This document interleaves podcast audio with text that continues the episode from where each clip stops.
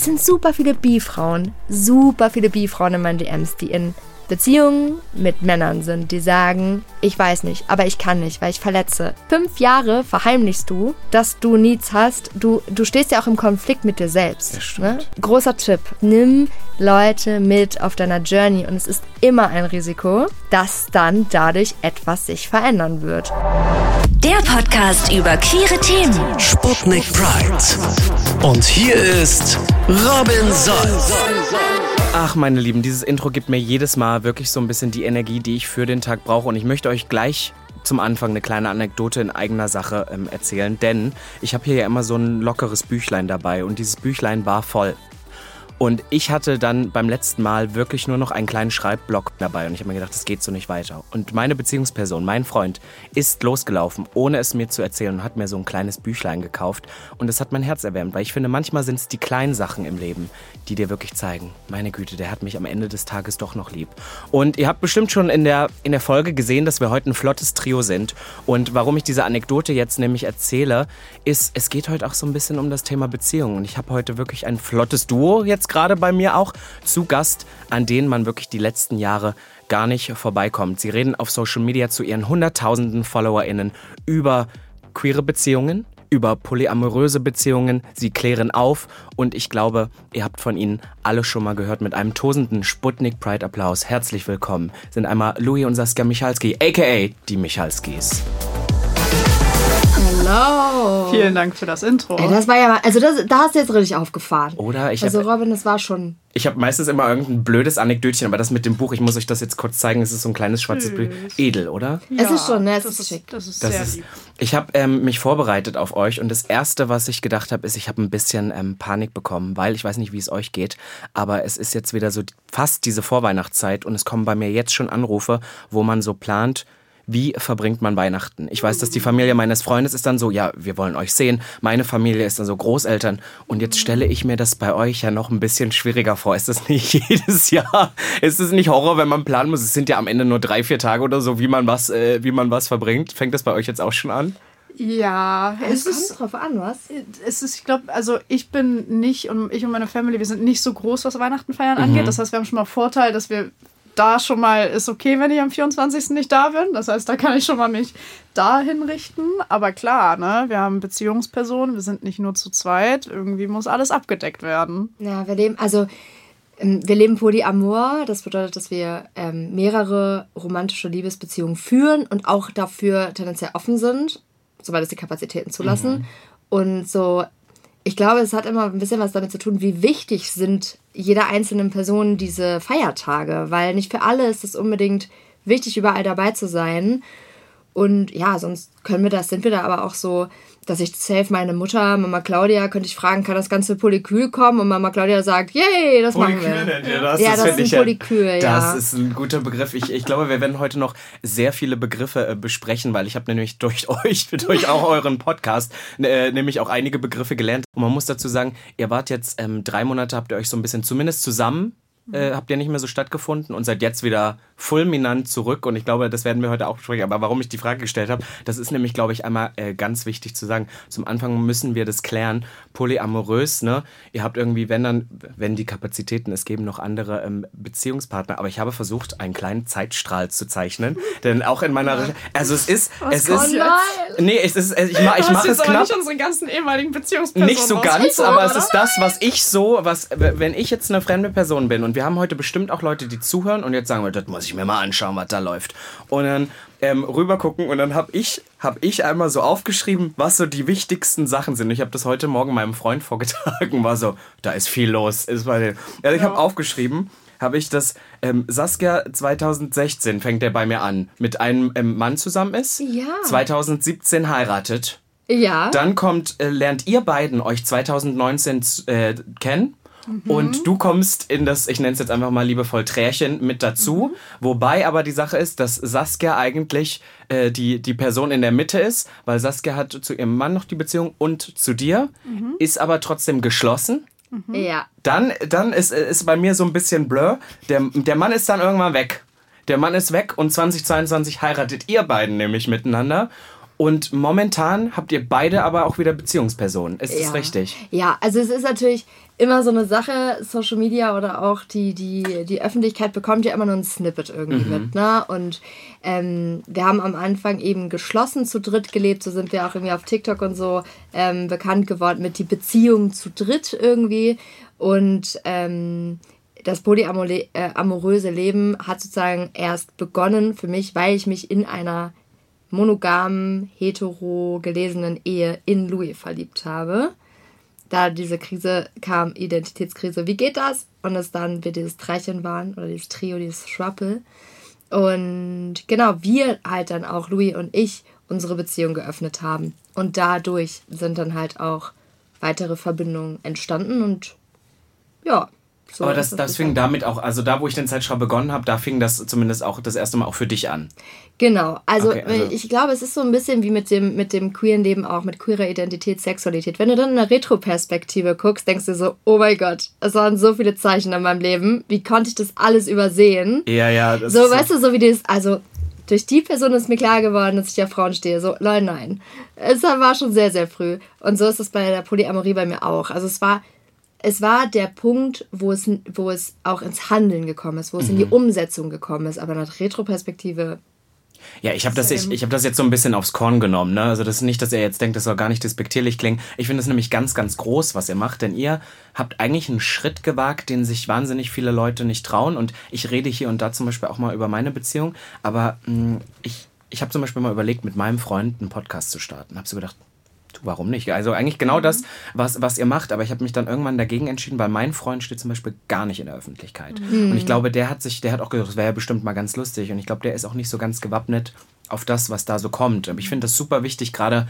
Ich meine, wir haben jetzt so viele heterosexuelle, monogame Beziehungen, haben wir irgendwie gesehen, ne? Dass ihr auch nochmal der Welt was zeigt, was da noch so, noch so drin ist. Deswegen möchte ich einmal sagen, ich ziehe hier den Hut davor. Ne? Das ist irgendwie eine große Leistung, weil ich kann mir auch vorstellen, dass ihr euch mit vielen Meinungen und Kommentaren rumschlagen müsst. Jetzt, wenn wir nochmal am Anfang bleiben, Saskia, du hattest äh, einmal auch in einem Interview oder auch in einem anderen Podcast nämlich erzählt, dass ähm, die Kommentare teilweise am Anfang, als ja noch dieses Trächen war, gar nicht so nett sind, wenn es darum geht, dass die Frau eigentlich der Boss oder die Person oder du die Person im Prinzip zu der Zeit, glaube ich, damals noch der Boss in der Mitte warst oder so, weil die dann, oh nein, das kann nur der Mann sein, der sich das eigentlich aussuchen darf. Habt ihr da das Gefühl, dass das voll oft noch so ein, so ein Ding ist? Ich glaube vor allem, dass Selbstbestimmung immer wieder angezweifelt wird. Also ich glaube, dass es vor allem so ein bisschen damit zu tun hat, ähm, wenn es eine Person sagt, ich möchte das aber so gerne und ich bin so glücklich, dass Menschen von ihrer eigenen eigenen Idee und Meinung, ich könnte das ja nicht, pauschalisierend auf andere schließen, sagt, es kann ja gar nicht sein. Also Saskia zwingt da bestimmt wen. das ja. macht der Mensch ja nur, weil die Person möchte Saskia nicht verlieren. Und das, das macht ja kein Mensch freiwillig. Das macht ja kein Mensch freiwillig. Und dieser Mensch kann teilweise da sitzen und 50 Mal sagen, ich bin damit okay. Es wird dann einfach wegignoriert. Und äh, ja, das ändert sich dann irgendwie komischerweise immer, wenn die weitere Beziehungsperson dann auch noch Beziehungen führt. Und die Menschen nehmen sich immer gerne das, was sie gerade gerne hätten. Ne? Ja, ja, also dann sagen. heißt das, ja, das hat die Person ja jetzt nur gemacht, weil du auch. Und also geht es immer so weiter, aber dass Louis irgendwie schon äh, deren Leben lang äh, der Polyamorie oder offenen Beziehung offen war, das thematisiert dann kein Mensch. Sondern das hat dann Louis nur gemacht, weil. Weißt du, was ich meine? Aber ist das dann zum Beispiel jetzt, Louis, an dich nochmal direkt? Wir haben jetzt drüber gesprochen, zum Beispiel, dass es ja, ne, vielleicht ist es irgendwie auch so das Thema Outing oder wir als, ich sag's mal, Oberbegriff queere Person, die vielleicht, ich sage immer so liebevoll, ist der Ruf erst einmal ruiniert, lebt es sich ganz ungeniert. Ich glaube, dass heterosexuelle Personen heute noch, die so, so in ihrem Konstrukt leben und so viele Regulations erfüllen müssen. Also ich bin zum Beispiel so, ich mache mich super oft mal so über Heteromänner, machen wir uns ja gerne mal lustig. Der weiße heterosexuelle Cis-Mann und sagen dann so, ach der, was, was für ein Idiot, so nach dem Motto. Aber ich habe manchmal das Gefühl, die haben es heute auch schwer, weil die haben immer noch so viele Regeln und so, nach denen die leben müssen. Und vor allem auch heterosexuell lebende Frauen. Hast du manchmal das Gefühl, dass wir als queere Person, dadurch, dass wir so Outing und durchhaben und eh von der Gesellschaft eigentlich bis heute ja teilweise noch gesagt bekommen, so, ja, du bist ja bist ja eh queer, bist ja eh raus so aus diesem, aus diesem Konstrukt, dass wir vielleicht auch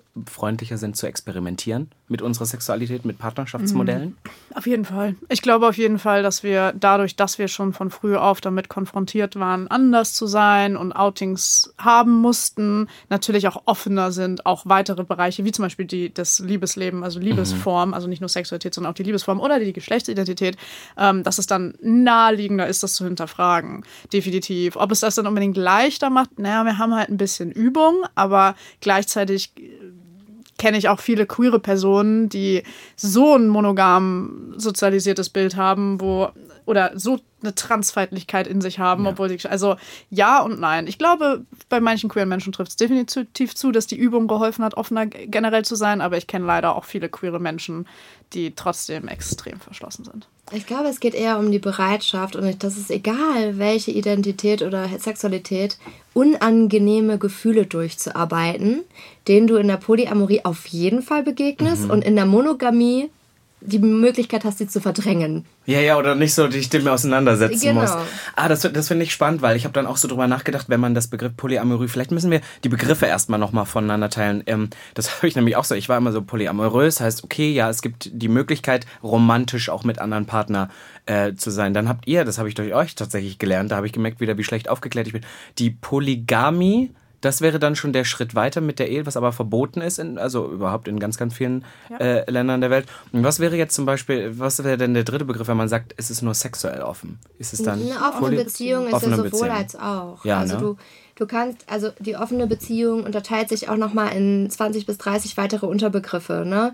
Ich glaube, es kommt letztendlich darauf an, das Label helfen können, wie in der queeren Welt auch, mhm. aber dass jede Beziehung, egal ob monogam, offen, polyamor, komplett eigene Regeln gestaltet, weil nicht alle Regeln, die vorgegeben sind, passen auf alle. Und Aber das finde ich doch, das ist doch genau das Spannende, oder? Ich finde das auch immer so ein bisschen, klar ist das so ein Label, so polyamorös, aber ich finde, ist es nicht am Ende auch so, ihr, ihr habt natürlich nochmal die Erfahrung, weil ihr auch, während ihr euch schon kennt, mit anderen Personen noch in Kontakt kommt, dass sich auch sowas die ganze Zeit wandelt oder auch mit jedem Partner, natürlich, Partnerin natürlich absolut. unterschiedlich ist. Man muss das doch immer wieder neu definieren. Absolut. Ja? Jede, jede Beziehung, jede neue Beziehung hat eine komplett andere Dynamik, bringt auch wieder eine andere Dynamik in die anderen Dynamiken rein. Jede neue Beziehung muss neu definiert werden. Was ist okay, was ist nicht okay, wofür mitfühlen sich alle Beteiligten wohl, wie werden welche Schritte angegangen. Es ist jedes Mal individuell. Aber ich glaube, das sollte auch in der Monogamie Anatomie eigentlich immer ja, individuell ja. sein. Nur wir werden reingeboren mit so einem von Disney geschriebenen, nicht nur von Disney, aber von Menschen geschriebenen Skript, wie das wohl auszusehen hat, was überhaupt gar nicht anwendbar ist, weil was heißt Betrügen? Für jemand, eine Person heißt das was anderes als für die andere, Stimmt. aber es wird nicht darüber gesprochen, weil wir haben es ja alle im Fernsehen gesehen und ich glaube, dass das auch in der Monogamie ein Riesen-Issue ist, dass Menschen einfach ja. nicht kommunizieren. Ja, also zum Beispiel, ich habe das in vielen, äh, vielen so Kontexten auch schon so mitbekommen, dass diese Kommunikation weg ist. Aber was du gerade gesagt hast, äh, Louis, fand ich auch irgendwie super spannend mit diesem, ja, wann ist es denn Betrügen? Und ich habe auch schon oft mitbekommen, dass es ja auch Beziehungen gibt, da ist ja schon überhaupt schon überhaupt Gedanken an eine andere Person zu haben, ist schon was. Und das, das kannst du ja nicht beeinflussen. Total. Du kannst ja auch davon träumen. Also aber ein Sexdream ist das thing. Ist es vielleicht die eine Person in der Beziehung, für die das Betrügen ist und für die andere ist aber erst das Schreiben oder das Swipen auf Tinder Betrügen und das wird dann nicht drüber gesprochen, sondern es wird sich nur gestritten, wenn es dann passiert. Ja. Es ja. werden keine Absprachen getroffen. Weil man denkt ja, man ist ja monogam, hä, ist doch klar, dass das so ist, wie ich das sehe. Und ich glaube, das ist, wo der Streit beginnt. Und die Scham. Die Scham. Ich finde immer, ist immer, egal wo ich höre, höre ich, Ehrlichkeit ist am wichtigsten, Kommunikation ist am wichtigsten. Aber die Frage, die sich jeder Mensch stellen muss, bin ich bereit für die Ehrlichkeit, die ich erwarte? Mhm. Und gebe ich den Raum, das Verständnis gegenüberzubringen, wenn du mir, dich mir wirklich öffnest? Weil die Scham ist so ein Riesenthema. Also in der Monogamie zum Beispiel, ich komme ja auch aus der sehr heteronormativen, mononormativen Welt. So mhm. immer. Am Ende ja doch irgendwie wir alle. Wir alle, ja, ja. Bloß Aber manche sind hatte, früher rausgewachsen. Manche genau. Später. Ich hatte halt ein super spätes Coming Out, so, ne? Und in welchem Alter ähm, war das? Ich bin äh, mit 27. Ich bin ah, jetzt ja. 30 und wusste das aber das allererste Mal mit 11. Also ich habe es unglaublich lange ähm, mit, mit auch Männern versucht, hetero, cis-Männern das funktioniert mit mir nicht so gut. Aber das weiß ich jetzt. Aber das ist trotzdem, ähm, soll ich sagen, genau diesen, diesen, diese, diese heteronormative, mononormative Welt vor allem, bringt uns ja irgendwie bei, dass wenn wir uns öffnen und sagen, ich habe da irgendwie einen Wunsch oder da ist eine Angst oder ich bin eifersüchtig, dass wir dafür irgendeine Bestrafung erleben oder irgendeine Konsequenz oder eine, eine, ein Shaming oder ein Blaming. Und diese internalisierte Scham führt auch dazu, dass wir uns dann gar nicht öffnen. Das heißt, Kommunikation kann man sich immer an den Hut stecken, wenn kein Raum für Verständnis da ist. Aber stimmt ihr dem zu, wenn, wenn wir jetzt sagen, so allgemein, ich möchte natürlich auch über euch sprechen, ihr habt die Erfahrung. Ähm, ist so, würdet ihr sagen, Kommunikation ist key oder ist es Empathie?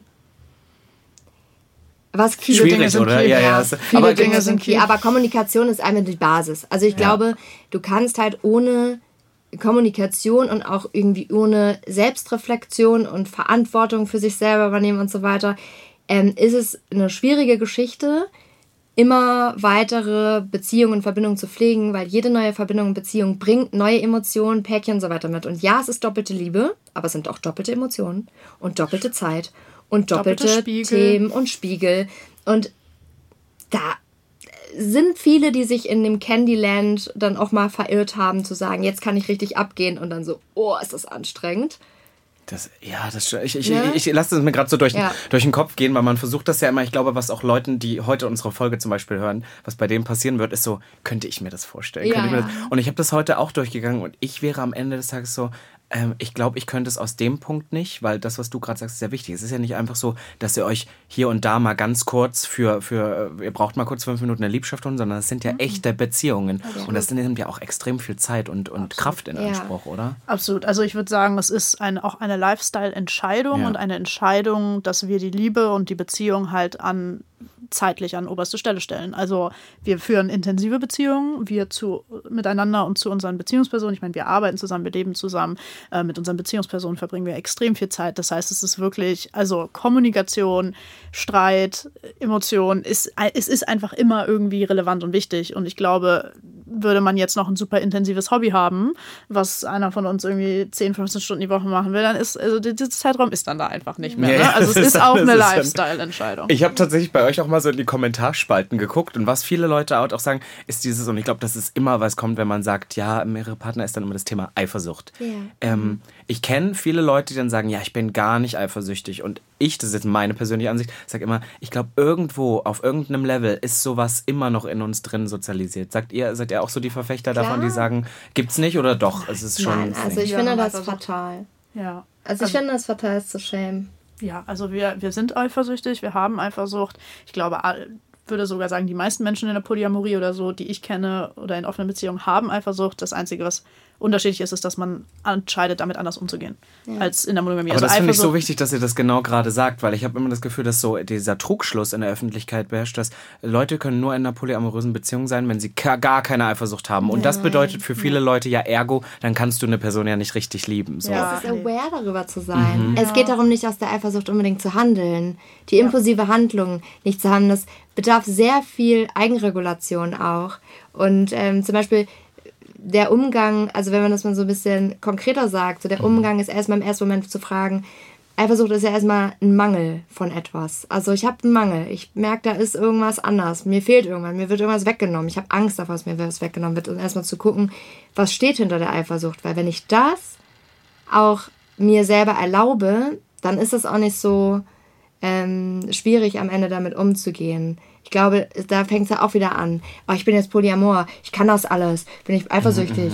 Und dann gehe ich irgendwo hin und sage, ich bin eifersüchtig und habe Angst, dass ich jetzt irgendwie dadurch kein Selbstwertgefühl habe oder so.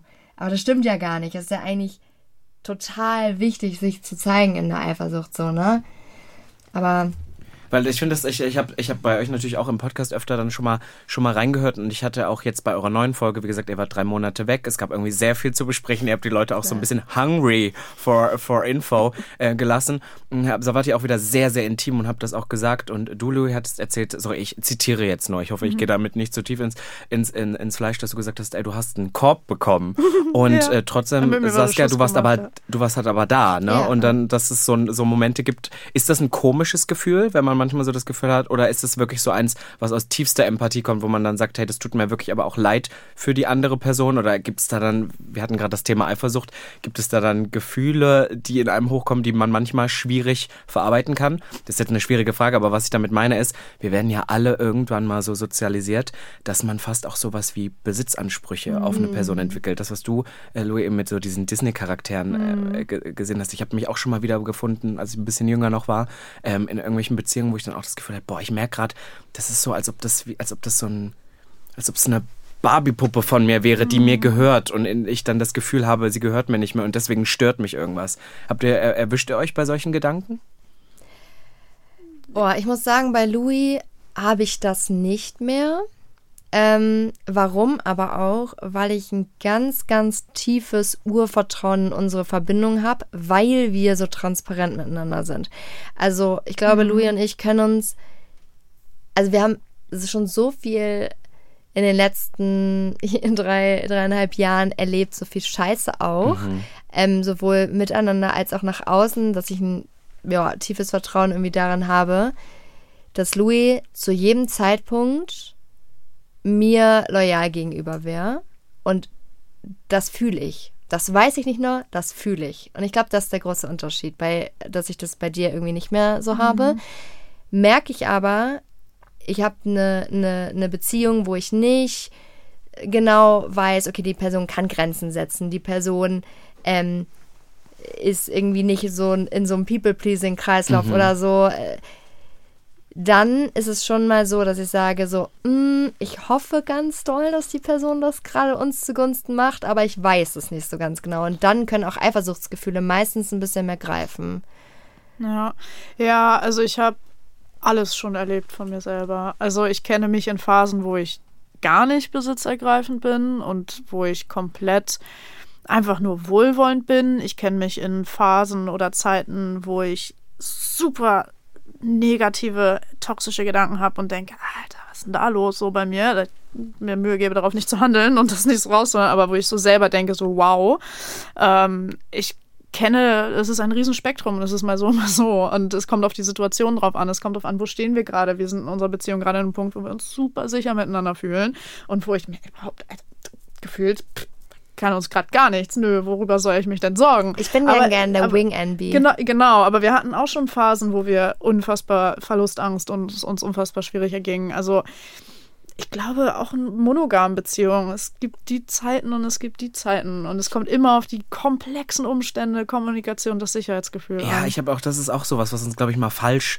falsch vorgelebt wurde, ist so, dass es muss immer 100 Prozent am liebsten sein und es darf eigentlich nichts. Und ja. das ist vielleicht das, was wir vorhin besprochen haben mit der Kommunikation. Dass halt, falls es mal Phasen gibt, wo der eine Partner vielleicht auch merkt, so, irgendwas oder ich habe vielleicht Scheiße gebaut oder sowas, mhm. dass dann in, in, anderen Beziehungen nicht drüber gesprochen wird. Ja. Und man ja sagt, man mhm. kann ja dieses, dieses High kann ja nicht, kann ja nicht weggehen. Und mhm. ich glaube, das ist voll oft, voll oft der Fehler. Ich habe mal so ein Interview von Michelle Obama gesehen. Die hat, glaube ich, gesagt, die ist, glaube ich, seit, weiß ich nicht, 20 Jahren mit Barack Obama zusammen. Und die hat gesagt, als der, ähm, als der Präsident war, hatten sie zehn richtig beschissene Jahre. Oh. Und ähm, aber sie meinte, sie würde es sofort, wie, aber jetzt auf 20 Jahre gesehen, ähm, oder sogar über, ich lasse die 25 Jahre zusammen sein. Äh, auf ihre Beziehung gesehen sind die 10 Scheißjahre ihr das total wert mhm. für das, was da rausgekommen ist und mhm. wie stark sie jetzt sind und so. Ja. Das fand ich voll krass, weil man hört sowas sonst nicht. Gerade ja. bei so, ich weiß nicht, wir konsumieren wahrscheinlich alle viel so Content aus Amerika, gerade so Präsidentschaftswahlen, da ist immer alles so, diese perfekte Familie und alles läuft oder so. Und dass du dann im Nachhinein Nachhinein sowas hörst. Aber ich habe jetzt, ich habe jetzt eine freche Frage an euch. Ich möchte einmal, das ist jetzt das Positive, könnt ihr auf, auf die Schnelligkeit drei Eigenschaften übereinander sagen, die ihr am meisten am, an, am anderen schätzt? Schätzt? Ja, schätzt auf jeden Fall. Ja, haut raus. Ähm, Eigenschaft, also einmal die Weich, die Weichness, die die kleine Motte hat. Also es ist einfach ein unfassbar weicher, weicher Kern und eine weiche, liebevolle Seele. Mhm. Dann schätze ich auch extrem den, ähm, den Drang, Dinge zu verändern in der Welt. Also einfach die, die, den Mut und den, den Willen. Ähm, was zu verändern in der mhm. Welt. Und jetzt ja. weinst du schon ich wieder. Bin, ja, ich bin weich. Das ist und auch schön. Eine dritte, es gibt so viele, ich darf nur drei sagen. Und die dritte Eigenschaft, die ich an dir schätze, ist ähm, dein unermesslicher Wille, dass es dir und uns gut geht und du immer arbeitest und die immer die Arbeit machst. Also ja, du ruhst dich nicht in Scheiße aus. Never. Ja. Dankeschön. Vor allem, das sind auch gleich so tiefe Sachen oder so. Ja. Ich habe das auch mal jemanden gefragt, aber gesagt, dein Po. Ja, Was für eine ist tolle dann- Ja, Eigenschaft. mega. mega. Saskia, und du? Hast du auch so drei, die du aus dem Also, Stegreif sagen kannst? Ja, auf jeden Fall. Also was ich an dir total schätze, ist deine Bereitschaft, dich unangenehmen Themen zu öffnen, wo du eigentlich keine Kritik für haben magst und dich trotzdem dem versuchst hinzugeben und so ähm, ja, dein, dein, deine eigenen Baustellen angehen magst. Was ich unheimlich schätze, ist deine heftigste Loyalität. Also ich würde so weit gehen, ich weiß nicht, ob ich einen loyaleren Menschen kenne als dich. Ähm, worauf ich mich immer zu 100% verlassen kann. Und es tut mir leid, ich sage das jetzt hier im Motzi. Podcast. Aber du bist cool und ein Boss, aber du bist auch zart. Und das liebe ich. Ich liebe das. Du bist so todessüß einfach. So süß. Und ich liebe das. Das finde ich schön. Wie gut ihr das auch miteinander könnt. Ich fand es gerade spannend, dass ihr das Wort Loyalität sagt, weil das ist immer, das wissen auch alle in meinem engsten Umkreis, dass mir das schon immer das Wichtigste Oh, war. Und ich kenne ich kenn kaum jemanden, der diesen Begriff so Loyalität, das klingt immer wie in so Intrigen. Kennt ihr das noch? Wenn Ja, so, die ja. Loyalität in Intrigen oder so. Aber ich finde, das ist so was wichtig. Wichtiges heutzutage, Ja, oder? voll. Aber das ist aber auch, egal, wir, wir reden immer so über Polyamorie und dann wird da immer so ganz viel gefragt und oh, wie macht ihr das?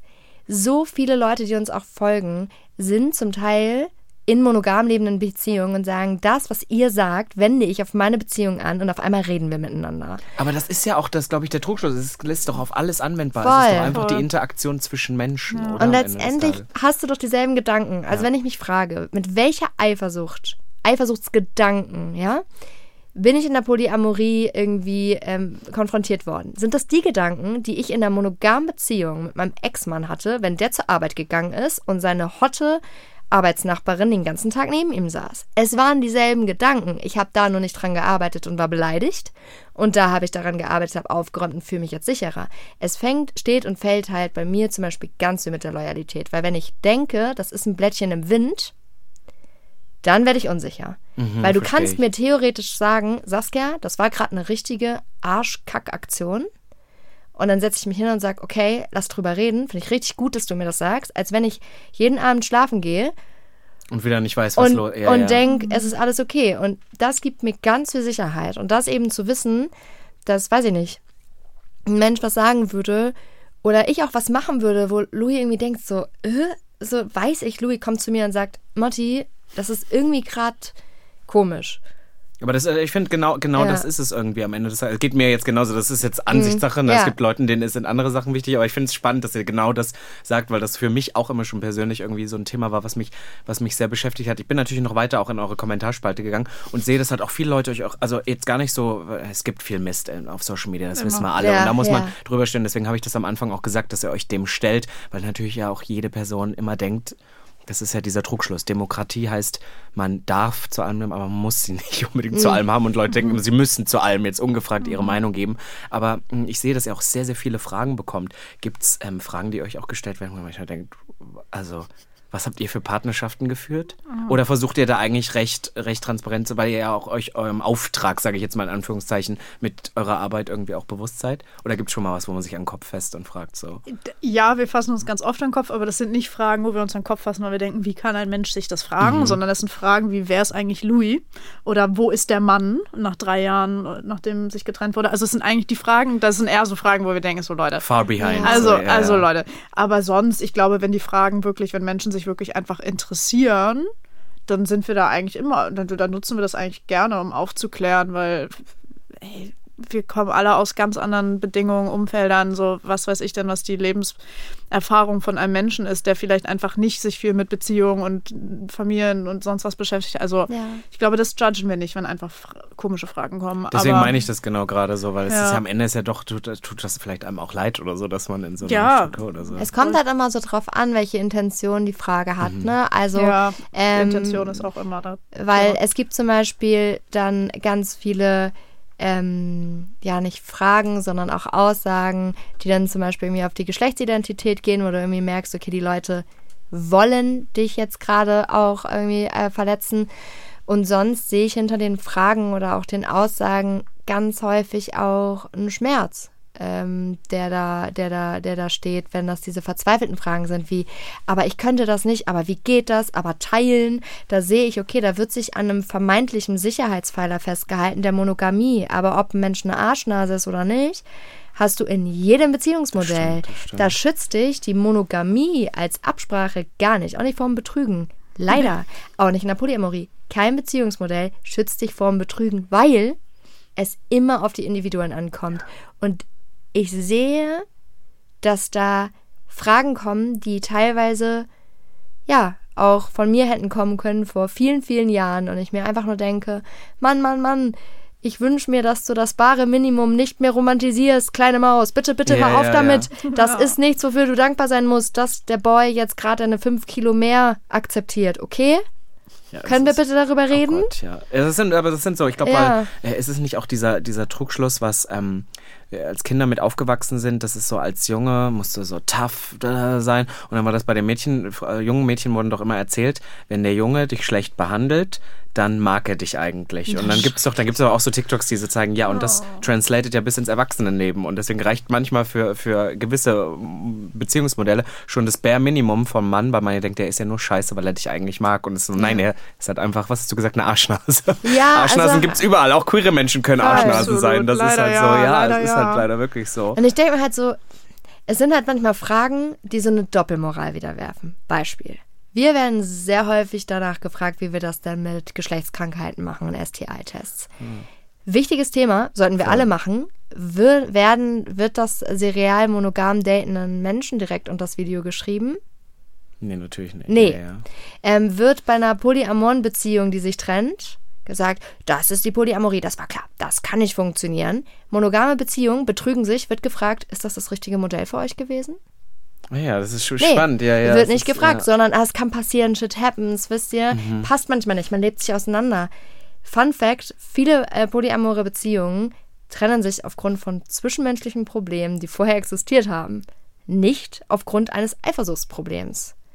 Und das wird nicht, also, äh, ne, wir, Aber es ist genau das, was du gerade sagst. Die. Leute wollen halt auch nur, also äh, nehmen dann auch nur auf, was sie aufnehmen Ja, wollen. genau. Und weil, welche Frage ich nämlich auch voll oft gelesen habe, war halt wirklich so äh, dieses, wie macht ihr das? Wie kann das funktionieren? Gibt es das so eine, gibt es da vielleicht auch eine geckige Antwort, oder so die ihr inzwischen den Leuten sagt?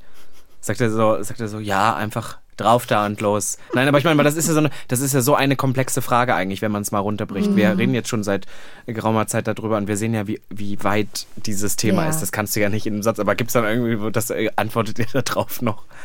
Nein. Wie, wie, Es gibt leider keine Nein. Kurzantwort. Nee, ne? Ich glaube, Macht ihr das, so- wir machen es halt, ne? Also ja. guckt zu, folgt uns und guckt zu, dann Ja. könnt ihr vielleicht was Oder wie sehen. eine queere Journey, ne? Wir haben natürlich Tipps, die wir geben können, egal auf welchem Spektrum der LGBTQIA-Plus-Community, Polyamor, offene Beziehung. Aber nicht jede Journey ist vergleichbar. Also jede polyamore Journey wird genauso individuell sein wie jede einer schwulen oder Person oder einer Interperson, einer Transperson. Es gibt Dinge, die sich gleichen und Hürden, denen wir begegnen werden, die ähneln, aber das hat so viel auch mit der eigenen Kindheitsgeschichte zu tun, mit der eigenen, äh, mit dem eigenen Bindungsverhalten. Das hat, das hat so viel damit zu tun und so wie jede monogame Beziehung auch irgendwie anders, anders ähm, ist. Wir können auch noch Tipps geben. Ja, das, das gibt er dann so, das haut er so raus, oder? Ja, genau. Gibt's, gibt's, was, was, was ist so Tipp Nummer eins, den ihr am meisten schon rausgegeben habt? Ich glaube, für mich wäre der Tipp Nummer eins das Wichtigste ist, du wirst Fehler machen. Mhm. Und Ja, ihr werdet gut. euch verletzen.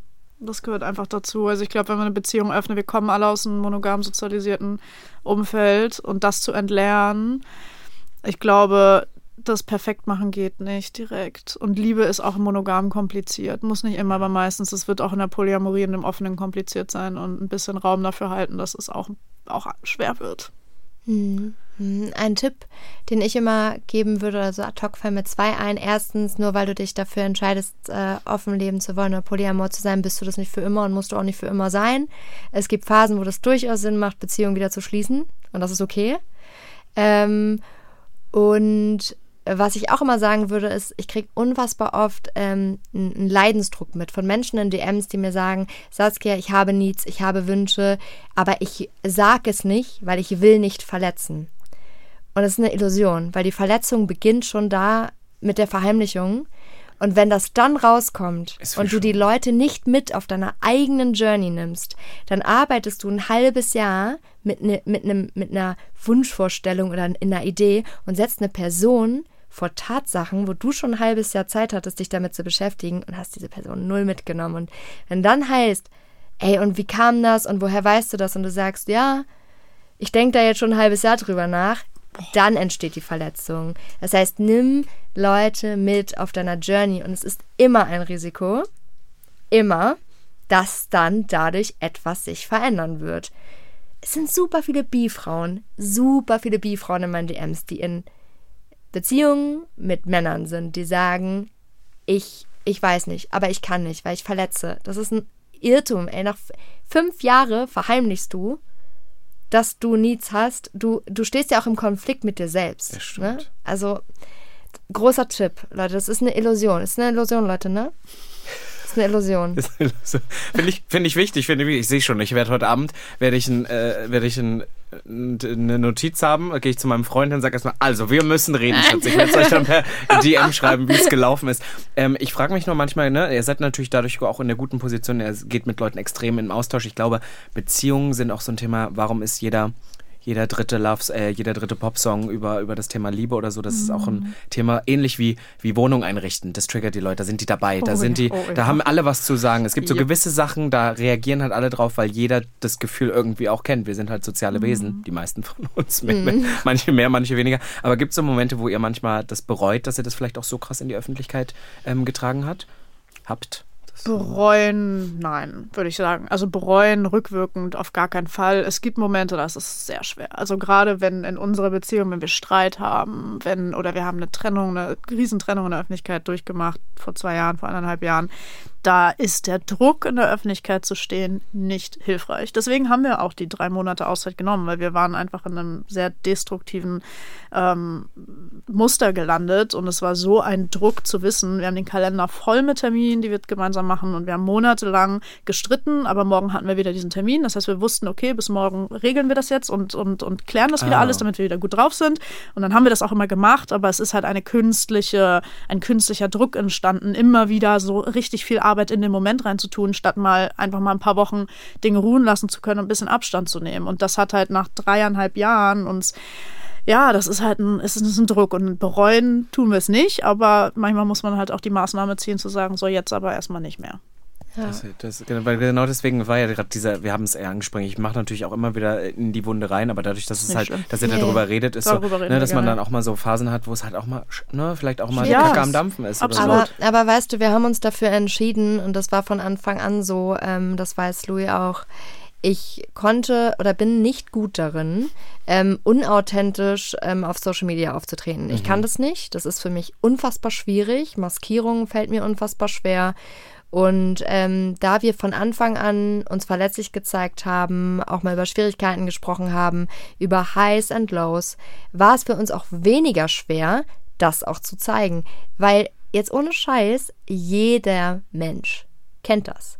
Und die Menschen, die mir sagen, das stimmt alles nicht, ich, also, also ich kenne das nicht aus eigener Beziehung, dass es auch mal schwierige Wochen gibt. Das sind die mit den großen Also, Problemen. sorry. Ja, oder Das die sind kommen die- noch, die Ja, Probleme. Ja, Oder oder, sie oder, kommen oder, noch. oder sie kommen noch. Und das finde ich, ich finde das ganz fatal, dass wir, also auch, ähm, ich sehe mal die Metaebene, dann auch mentale Gesundheit und so weiter, immer nur ähm, diese erstrebenswerten, guten Z Dinge zu zeigen, weil, ja, das sind gesunde Emotionen, die auch irgendwie dazugehören. Ähm, was ich sagen muss, der, der Druck ist schon groß, was die Erwartungshaltung angeht. Ähm, es würde aber auch nicht so gut funktionieren, weil jetzt stell dir vor, Robin, ich würde jetzt Tipps über die Polyamorie geben und die Menschen denken, ich bin irgendwie so ein schlauer Hase und sitze zu Hause und erzähl dir, was du nicht alles tun und lassen sollst, ohne Kontexte zu geben. Das wirkt unglaublich von ho- oben herab. Ja, ja. Ich sage diese Sachen ja, weil ich sie erlebe, weil ich sie anwende, weil ich sie Erfahrungen Erfahrung, daraus ja, ja. gezogen habe. Bin ja nicht einfach nur so irgendwie ja, ja, der Mensch mit dem erhobenen ja, ja, Zeigefinger, ja. weißt du, und das macht es auch schwierig, dann keine Beziehungskontexte darzulegen. Ihr habt in eurer ähm, neuen Podcast-Folge habt ihr gesagt, ihr habt äh, Paartherapie gemacht. Und Mhm. ich finde, äh, Paartherapie oder allgemein so Therapie ist in Deutschland ja immer noch was unglaublich verpöntes. Und ich habe da letztens so mit Freundinnen drüber geredet. Ich habe auch das Gefühl, in Deutschland ist auch meist so, fängt man das fast erst an, wenn es zu spät ist. Und dann ist es Das ist voll das oft- Problem. Ja, ne? Ja. Oder so. Ähm, würdet ihr Leuten ans, also ich muss, ich muss damit, ich brauche Tipps von euch, Leute. Wie ist das so? Also Paartherapie, ist es so, sollte das jeder mal an einen Punkt machen? So ist das in polyamorösen Beziehungen Ich- noch wichtiger? Wo fangen wir an, Ich, Leute? ich bin ganz ehrlich, wenn in Beziehung Streit ist, ich wünsche mir eigentlich meistens nichts mehr als eine außenstehende Person, die uns jetzt mal, die, wo man einfach mal gucken kann, äh, so. Warum denn nicht Paartherapie? Ich verstehe, ich finde, das ist das Klügste und Beste, was man machen kann, wenn man sich viel streitet. Oder wenn man sich in irgendwas verfangen hat und das Gefühl hat, nicht mehr voranzukommen. Weil, weil wenn irgendeine Dynamik immer wieder passiert, für mich ist das Logischste. Ja, natürlich holen wir uns eine Stunde Paartherapie. Ja. Weil dann hilft uns jemand vielleicht, uns auf neue Gedanken zu bringen. Und ich glaube, viele machen, Menschen machen das vielleicht über einen Friend oder jemand in der Familie, bei dem wird sich dann ausgekotzt und der telefoniert dann auch mit der anderen. Das Der ist ja auch parteiisch, ist Genau. ja auch immer und parteiisch, eine ne? Paartherapie hast du einfach einen Mensch, der nur dafür da ist, um irgendwie was reinzubringen, was einem hilft. Ich, ich weiß, dass es verrufen ist. Haben auch Menschen bei uns Warum? runtergeschrieben. So, ja, wenn man schon Paartherapie nach drei Jahren Beziehung brauchst, so, hä? Also, aber das ist doch genau das. Ist, aber, aber wir sind ja nicht. am Ende alle so sozialisiert, oder? Ich war auch immer, wenn ich früher gesagt jemand macht Paartherapie, ist so, oh, ja. Arme nach oben. Aber heute ja. denke ich da ganz anders. drüber. Aber das sagen die Voll. Menschen, die nicht reden. Mhm. Ja, Also, eine, sorry, da sind wir wieder bei toten Beziehungen. Äh, Es ist, es ist wirklich, das ist, sind wie die Menschen, die sagen, ja, ja, ne? Ähm, das, die sind ja erst so kurz zusammen, dann sind wir auf einmal zu lang zusammen. Das ist dann wieder so dieses Ja, aber ähm, nur weil, Men weil Beziehungen lange da sind, heißt das nicht, dass sie gut funktionieren. Ne? Meine Eltern haben auch 20 Jahre nebeneinander hergelebt.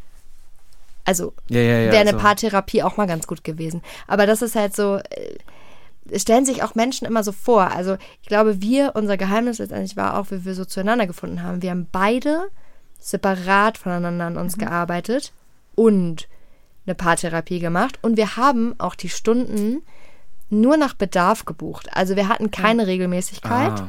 sondern wir haben das nach Bedarf äh, gebucht, weil das jetzt nicht wie so ein ähm, ja, so ein, so ein durchgehendes Ding war. Und da, da, da kann es auch mal sein, dass, dass halt eine paartherapierende Person sowas sagt wie, sorry, da muss ich jetzt gerade mal darauf eingehen, ähm, wo vielleicht auch eine Validierung stattfindet, die in der, wenn wir beide aufgeladen sind, das vielleicht gar nicht so ganz passieren kann. Und das hat uns wirklich total äh, geholfen. Immer ich hätte nur immer dafür Ja, sowas Dummes jetzt, aber wisst ihr, wovor ich Angst hätte? Ich sehe so mich so in meiner Beziehung, bin so, ich würde es auch gerne, an, an irgendeinem Punkt bin ich mir auch ganz sicher, dass wir das mal machen werden. Das wäre auch immer so das, was ich so, wenn wirklich mal, wenn ich so merke, boah, irgendwie, wir sind sehr, zum Beispiel ich jetzt persönlich bin sehr gut im Reden, wir reden sehr viel, aber es wird ja sicherlich auch mal was geben. So, dann wäre es das erste, erste Schritt, aber ich hätte immer Angst, dass dann in der Pa- Paartherapie rauskommt, dass ich das Problem bin. Ich weiß, es sind immer zwei Menschen, aber dass Ja. sich dann rausstellt, was für ein Ja. Arschloch ich eigentlich bin. Ich, ich glaube, ich würde sagen, ich glaube, das wird in der sowas wird in der Paartherapie nicht unbedingt rauskommen, Nein. weil du nie alleine das Problem bist. Ist weil es ja um eure. Dynamik geht. Ihr geht ja nicht dahin, um rauszufinden, wer schuld ist, sondern ihr geht dahin, um eure Dynamik zu fixen. Auch Genau. wichtig. Und die du? Dynamik besteht für- aus 50-50. Ja, ja, meistens. Wir, also. wir zum Beispiel haben einfach, es geht um so Perspektiven, zu sagen, nicht ähm, wir gegeneinander, sondern wir gegen das Problem. Nicht wir gegeneinander, wir gegen die Dynamik. Wir, ähm, wir reden über nicht über Schuld, sondern wir reden darüber, ähm, wie das Erleben von jeder Person einzeln ist. Und wenn du aufgeladen bist, ohne Scheiß, brauchst du dafür einen neutralen Raum. Also, weil wenn, das sind Dinge, die werden da geübt und können dann zu Hause weiter geübt und angewendet werden. Aber ich glaube, es braucht auch Bereitschaft. Also Menschen, die, die vehement sagen, "Gäh, keine Paartherapie, ähm, haben vielleicht auch Angst, dass da ein Thema hochkommt bei sich selbst, Ja. Was sie nicht anschauen wollen. Ja, bestimmt, sich so ein bisschen auch verschließen. Dafür muss Ja. ich dann schon, oder ist es nicht am Ende dieses, ich habe das Gefühl, ich rede jetzt mit euch darüber und wo ich die ganze Zeit drüber nachdenke, ein Bild, was ich vor Augen habe, ist dieses sich frei machen. Man muss sich halt wirklich so, auch für, für das Modell, was ihr führt, oder allgemein, ich glaube auch eigentlich in jeder gesunden Beziehung, aber das ist wieder, sister, ich bin auch genauso schrecklich sozialisiert wie alle anderen auch, ist so, man muss sich ja schon eigentlich so komplett nackt machen. Ja, oder? verletzlich machen. ja verletzlich Ja. auch machen oder so. Das, ja, Und da werden gehört dazu, Themen, ne? Werden Themen auch angesprochen, wo du richtig, also wo ich richtig gemerkt habe, oh nee, da kommt jetzt die Scham und da wusste ich ganz genau, da habe ich richtig verkackt. Ah ja, das Und, und dann mal zu checken, stehen ja. und sa zu sagen, also, ja, das war mein Anteil an der Dynamik. mein Anteil zum Beispiel an der Dynamik ist, dass ich einfach nichts gesagt habe. Oder andersrum, ne? Also mein Anteil, ich habe auch einen Anteil. Und damit rede ich nicht über emotionale, gewaltvolle, gewaltvolle Taten oder so. Ja, ja, so ne? so eine Validi also Relativierung, aber immer, wenn, wenn zum Beispiel wir beide jetzt einen Streit haben und du warst total fies zu mir, ist mein Anteil, dass es drei Wochen später vielleicht eskaliert, dass ich nicht am Anfang gesagt habe, du hast mir gerade wehgetan. Stimmt, das ist nicht von Anfang. Ja, also Weißt so, ja, Dynamik, so, stimmt. ja, das, das ist ist- spannend, weil man dann immer denkt, früher habe ich immer so, hat man immer gedacht, wenn man zur Paartherapie geht, dann geht es darum, das irgendwie zu fixen und einer ist schuld und dann muss der an sich arbeiten. Das war immer so das Ding. Aber dass es ja dann auch in vielerlei Richtungen gehen kann oder das, was ihr gerade sagt, das heißt so, wie können wir an unserer Dynamik arbeiten? Das finde ich auch sehr, sehr spannend. Und ich habe noch einen Begriff durch euch gelernt, den ich noch nie vorher gehört habe und da muss ich auch noch mit euch drüber reden. Es fiel der Begriff Polyburnout. Oder beziehungsweise, Louis, du hattest gesagt, so Polyburnout, du hast gerade das du hast nicht so die Kapazitäten. So eine Love. Burnout. Ja. Ja. also ich glaube für mich, ich habe mein Leben lang sehr viele romantische Beziehungen geführt. Äh, ich kannte nur die Monogamie, deswegen war es seriell, immer ein Jahr, ein Jahr, ein Jahr, ein Jahr. Und dann hatte ich mal hier noch so ein äh, und ich war immer sehr, ich wollte das immer gerne, aber ich wusste nicht, dass es solche Systeme gibt, dass die Monogamie eine Entscheidung ist. Und jetzt in den letzten Jahren ist sowieso das erste Mal, dass ich wirklich frei offen war, weil ich in unserem, unserer Beziehung und in meiner anderen Beziehung da durchgearbeitet habe, wirklich auch offen leben zu können. Das heißt, wirklich alles entstehen lassen zu können, was halt passiert. Und auf einmal ist es so, dass ich das dann halt natürlich, weil ich es mein Leben lang irgendwie davon geträumt hatte, auch irgendwie allem nachgehen wollte und gemerkt habe, ey, ich habe ich, ich hab da gar keine emotionale Kapazität mehr für. Ich habe ich hab zwei Beziehungen, die beide intensiv sind, die beide viel Arbeit erfordern. Dann noch was Drittes, was irgendwie ein paar Monate ähm, auch, ich mache immer mein Herz auf, das heißt auch emotional war. Und dann äh, ist es einfach so, wow, krass, ey, so habe ich mir das eigentlich gar nicht, habe mir das vorgestellt, dass ich so vor Liebe und Glück und Verknalltheit äh, mich nur noch freue, wenn ich doch alles haben kann. Aber no, so, äh, es ist eher so, so ein bisschen so wie dieses, ich will unbedingt alle Süßigkeiten, dann habe ich alle, dann habe ich Magenschmerzen. Also es ist ein bisschen eher so dieses, so, nee, also Wir führen ja auch eigentlich ja, also si- sind wir ja auch irgendwie fünf Beziehungen. Also warum sage ich das? Weil ich für zwei Beziehungen, Louis für zwei Beziehungen. Wir haben eine ultra intensive Beziehung mit unserem Job Ja. und auch noch eine Beziehung zu uns selbst.